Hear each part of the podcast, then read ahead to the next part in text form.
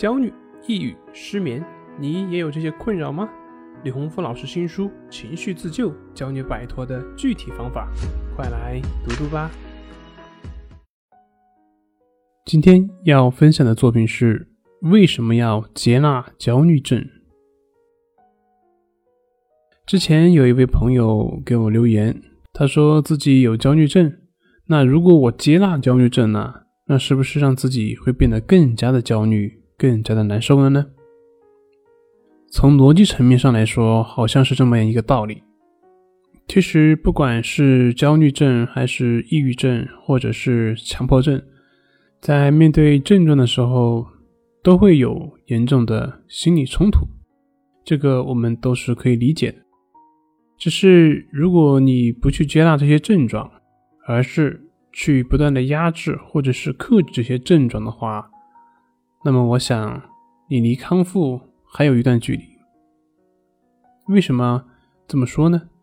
举一个例子，比如说我们的手被刀划破了，这个时候我们会很痛，对不对？那同时呢，伤口的愈合也必然会带有某种疼痛感。这个时候我们会怎么办？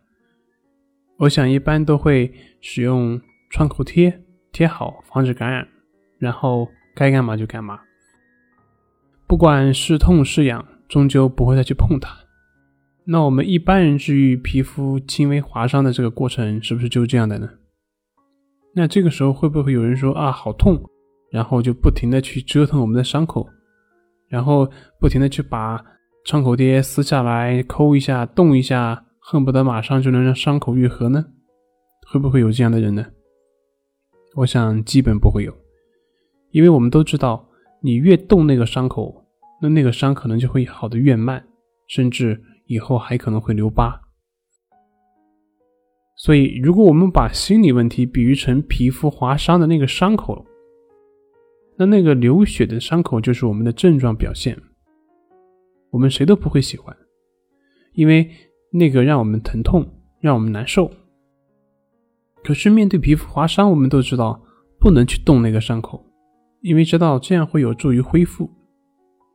但是我们面对焦虑症、强迫症这样的心理问题的时候，我们却会因为症状的痛苦而试图去人为的去压制它，去人为的恐惧。这个时候，我们就不知道如何去面对了。为什么很多的患者好几年都会一直陷入在某些症状当中而无法自拔呢？